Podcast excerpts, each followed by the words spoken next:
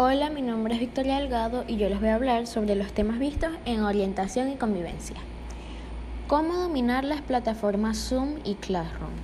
Para dominar Zoom tienes que descargarte la aplicación o también la puedes buscar en Google. Le das clic al botón que dice entrar a una reunión, ingresas el ID y la contraseña, esperas a que el anfitrión te acepte en el encuentro vía Zoom y listo, ya estarás conectado en tu encuentro online.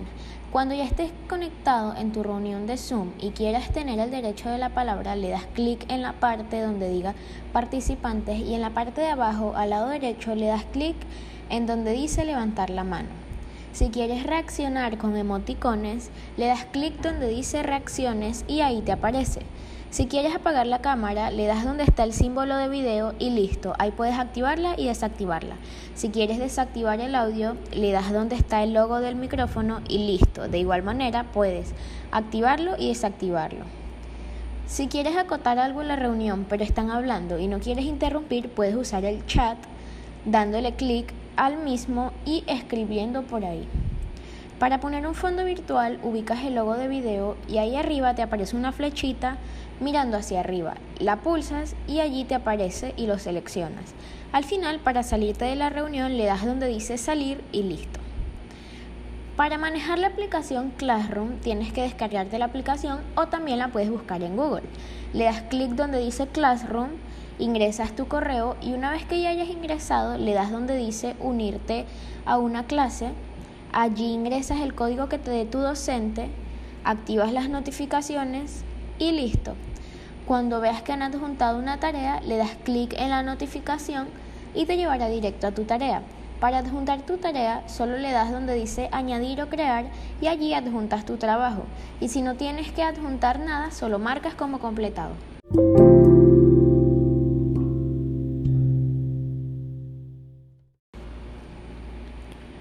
Establece las diferencias entre carácter y temperamento.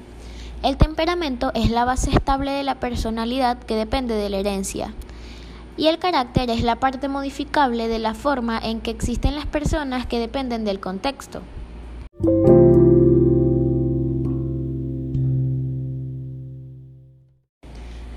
Implementar en la práctica cotidiana los pensamientos positivos.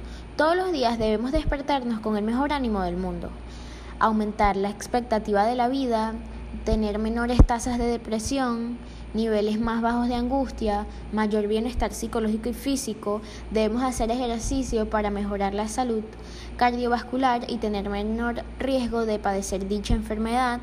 Debemos mejorar la capacidad de afrontar una situación difícil durante las dificultades y los momentos de estrés. Y debemos siempre sacarle el lado positivo a todo.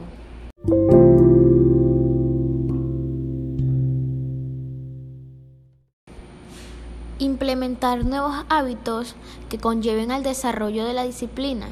Entre estos hábitos está ser consciente de tus debilidades, elimina las tentaciones, establece metas más claras y tenga un plan de ejecución, desarrolla autodisciplina, crea hábitos simples, come sano y de manera regular, realiza actividad física ya que eso libera un poco el estrés, Cambia tu percepción acerca de la fuerza de voluntad y siempre ten un plan B. Nunca te quedes estancado en una misma cosa, siempre sigue hacia adelante.